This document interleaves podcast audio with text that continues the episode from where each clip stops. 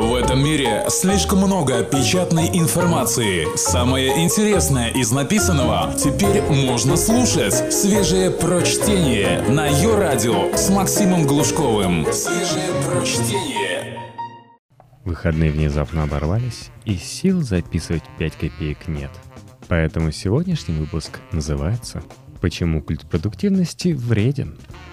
Недавно видел в метро человека в футболке Nike – на ней был слоган, смысл которого можно выразить словами «Я работаю».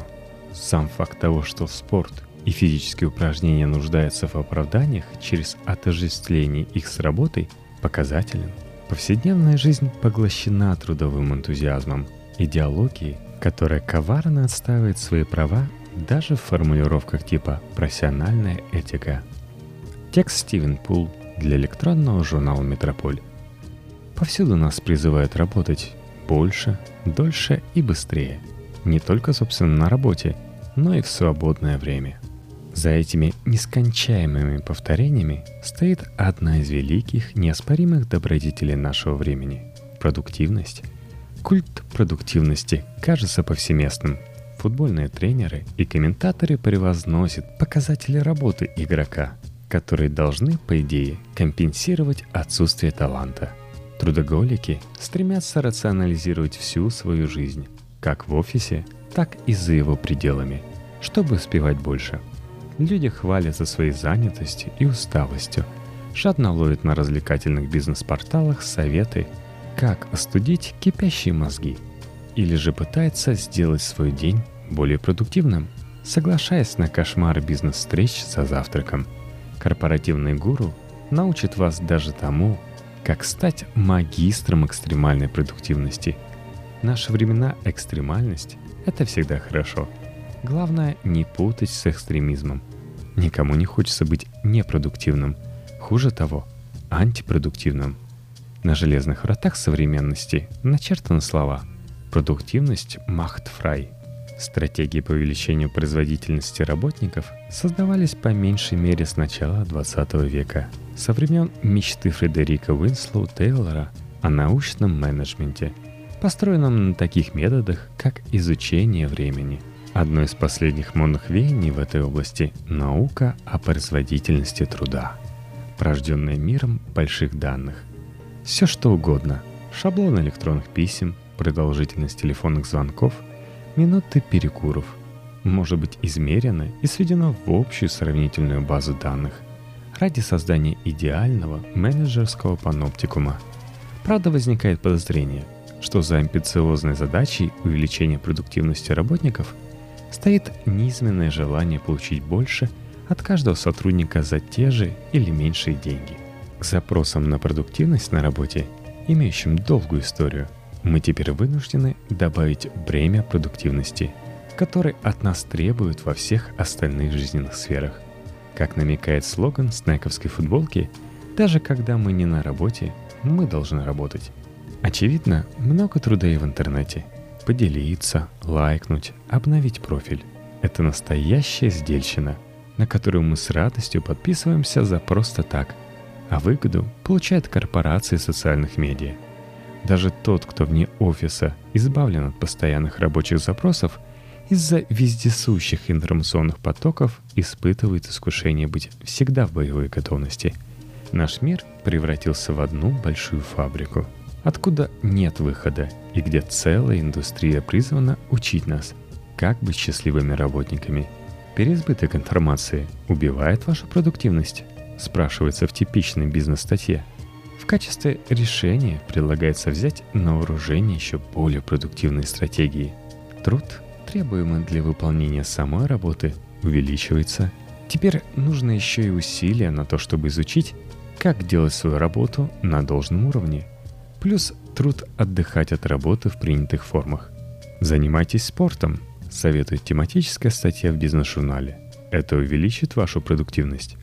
В идеальном мире вы упражняетесь и работаете одновременно. Стоячие конторки и даже столы со встроенной беговой дорожкой предлагаются как волшебные инструменты для повышения производительности труда.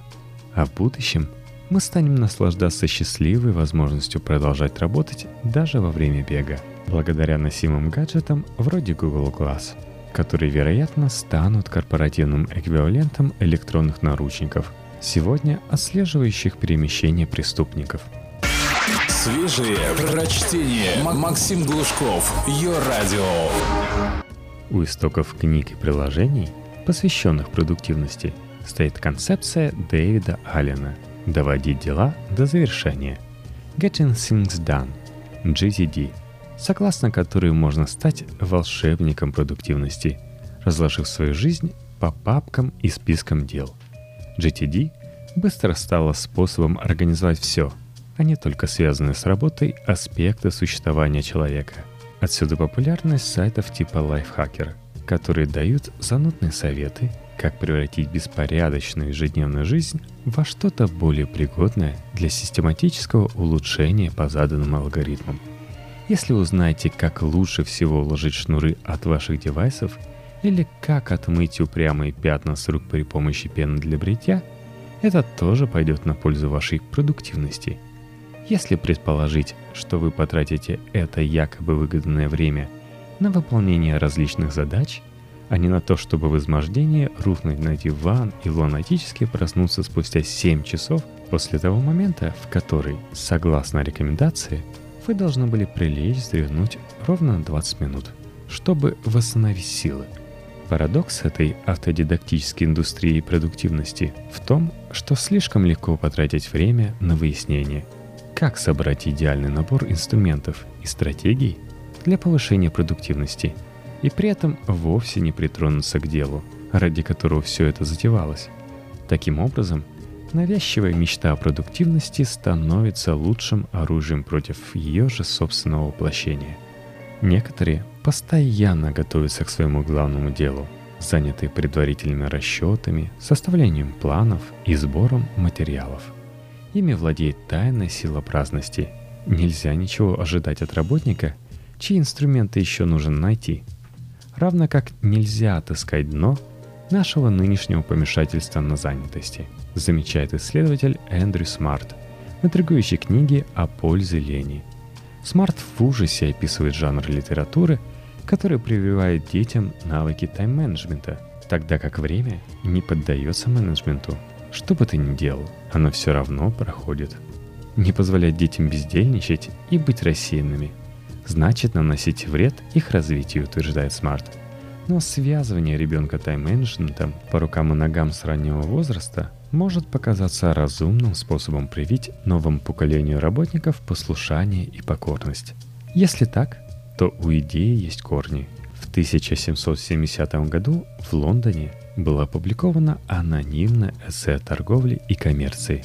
Сейчас его авторство приписывают Дже Каннингему – Автор предлагает принуждать сирот, незаконнорожденных и других бедных детей трудиться в работных домах по 12 часов в день, начиная с 4-летнего возраста. Он допускает, что 2 часа из этих 12 могут быть посвящены обучению грамоте.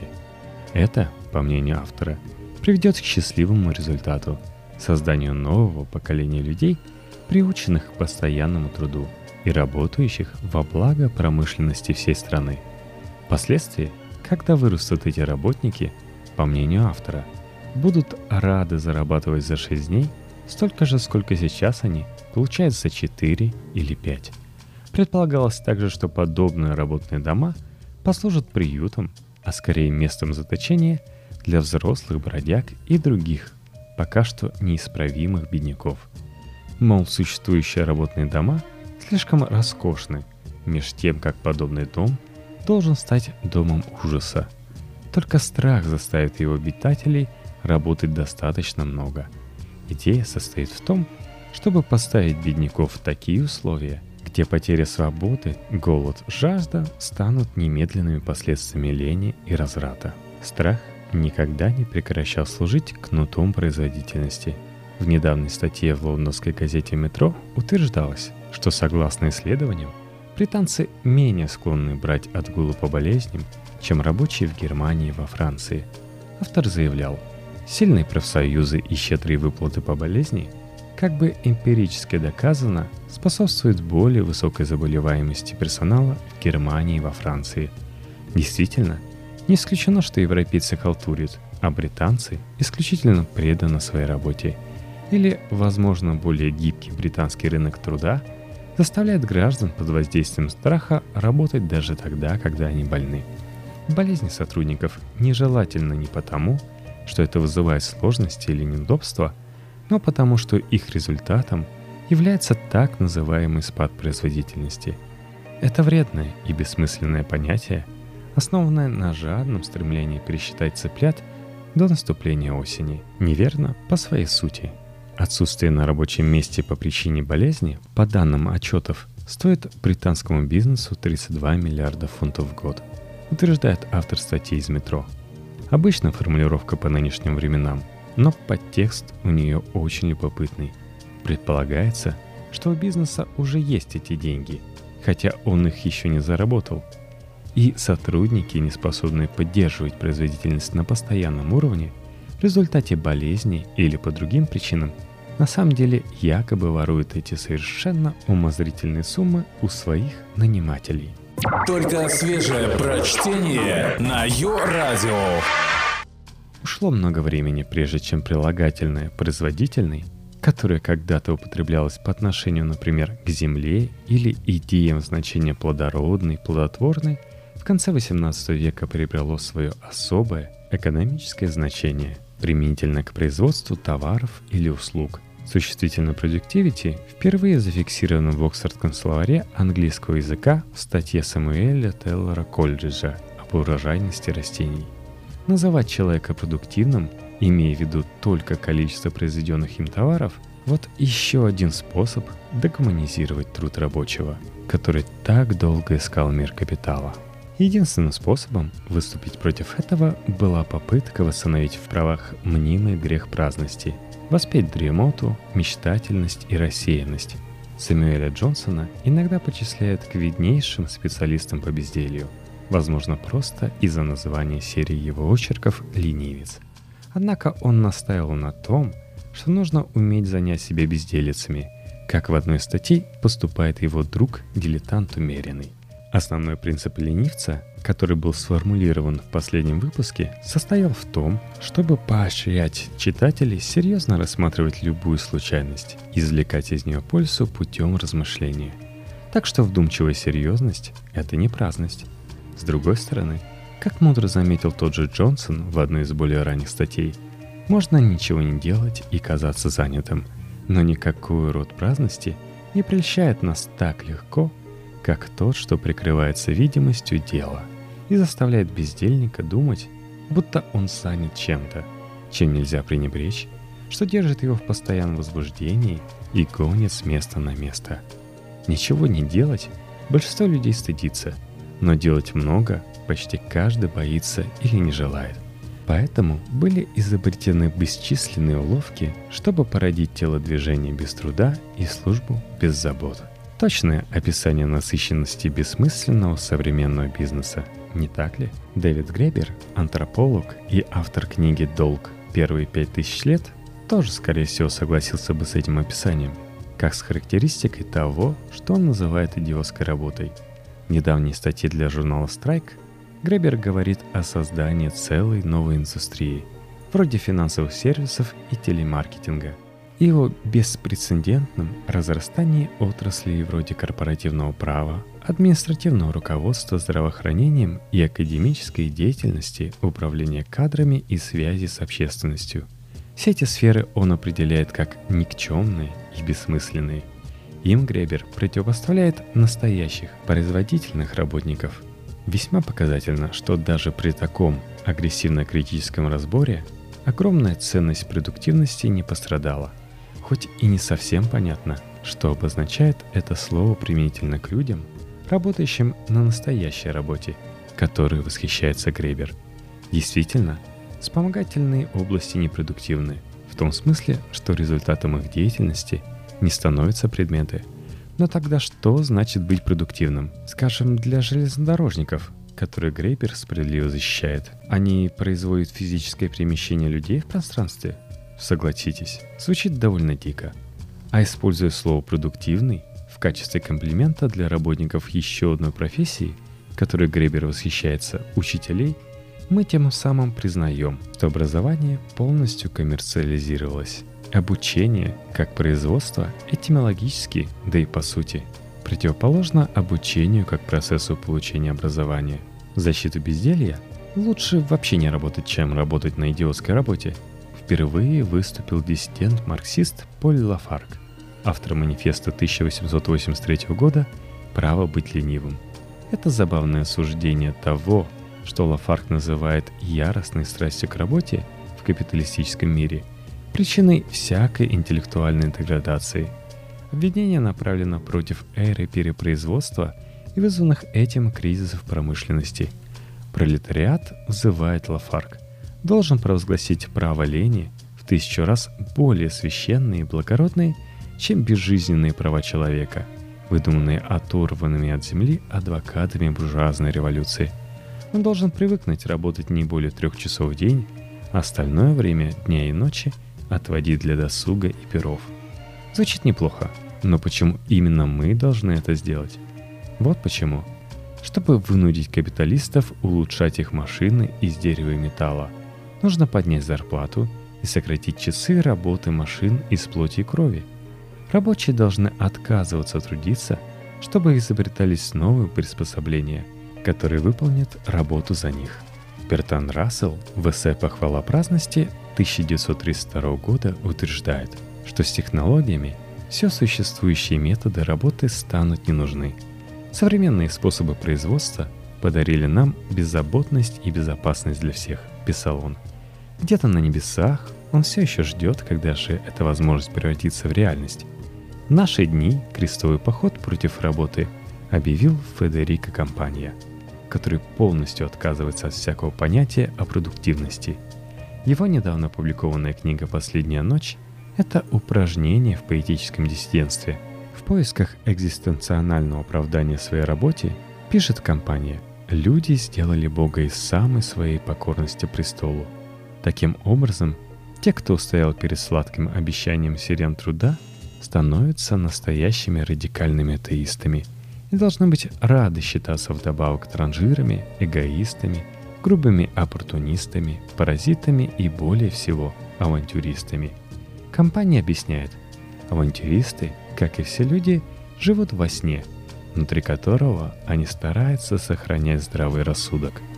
Иногда мечтательность и лень оправдываются другой областью, которая претендует на своего рода религиозный авторитет в сфере неврологии – как утверждает Эндрю Смарт, в недавнем исследовании мозга рекомендуется чаще бессмысленно смотреть в пространство. Данные, на которые ссылается Смарт, предполагают существование нейронной сети по умолчанию, в которой мозг болтает сам с собой при отсутствии внешних задач. Для здоровья мозга необходимо позволять этой сети делать свое дело, то есть рассеиваться в течение дня вместо того, чтобы переключаться между бесполезными занятиями – для ряда вещей, которые мозг отлично умеет делать, например, предлагать нестандартные решения, вам нужно делать очень мало, пишет он. Смарт отмечает, например, что поэт Райнер Мария Рильке был не очень-то продуктивен, если взять среднее количество стихов, которые он писал за год. Однако, пока он спокойно шел по жизни, его время от времени посещали приливы вдохновения, и то, что ему удавалось написать, было великолепно. Этот пример напоминает нам, что не нужно полностью отказываться от понятия продуктивности.